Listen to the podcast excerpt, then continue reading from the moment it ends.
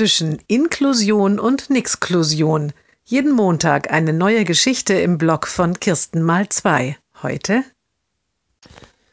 die Mutter des Jungen bekommt eine Befragung zugeschickt. Sie kommt von einer Universität und es geht um Maßnahmen im Unterricht. Schüler sollen sie ausfüllen. Der Junge kann das nicht, aber vielleicht sein bester Freund, der schon so lange mit ihm in eine inklusive Klasse geht. Die Mutter zeigt ihm den Fragebogen. Sehr ausführlich wird da ein Schüler beschrieben, der stört.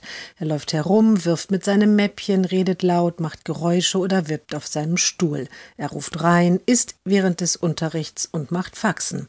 Ist er behindert? fragt der Mitschüler. Ich weiß nicht, sagt die Mutter. Vielleicht. Der Mitschüler soll jetzt alle Maßnahmen ankreuzen, die er von seinen Lehrern kennt. Ermahnungen, Belohnungen, Diskussionen, laute, knappe Anweisungen, Vorwürfe, Verweis aus dem Klassenraum und einiges mehr. Hm. Der Mitschüler des Jungen grübelt über dem Blatt. Das meiste sind ja Strafen, die klappen nie. Dann schaut er auf. Das Wichtigste fehlt doch, die Frage, warum der Schüler sich so verhält. Wir fragen uns das immer, wenn einer so heftig reagiert. Und wir fragen uns das alle gemeinsam im Klassenrat und suchen nach einer Lösung. Das finde ich hier gar nicht. Die Mutter nimmt sich den Bogen. Nein, davon steht da nichts. Geht nur um die Lehrer und den Störer. Der Mitschüler gibt der Mutter den Fragebogen zurück. Voll blöd. Muss ich da mitmachen? Natürlich nicht.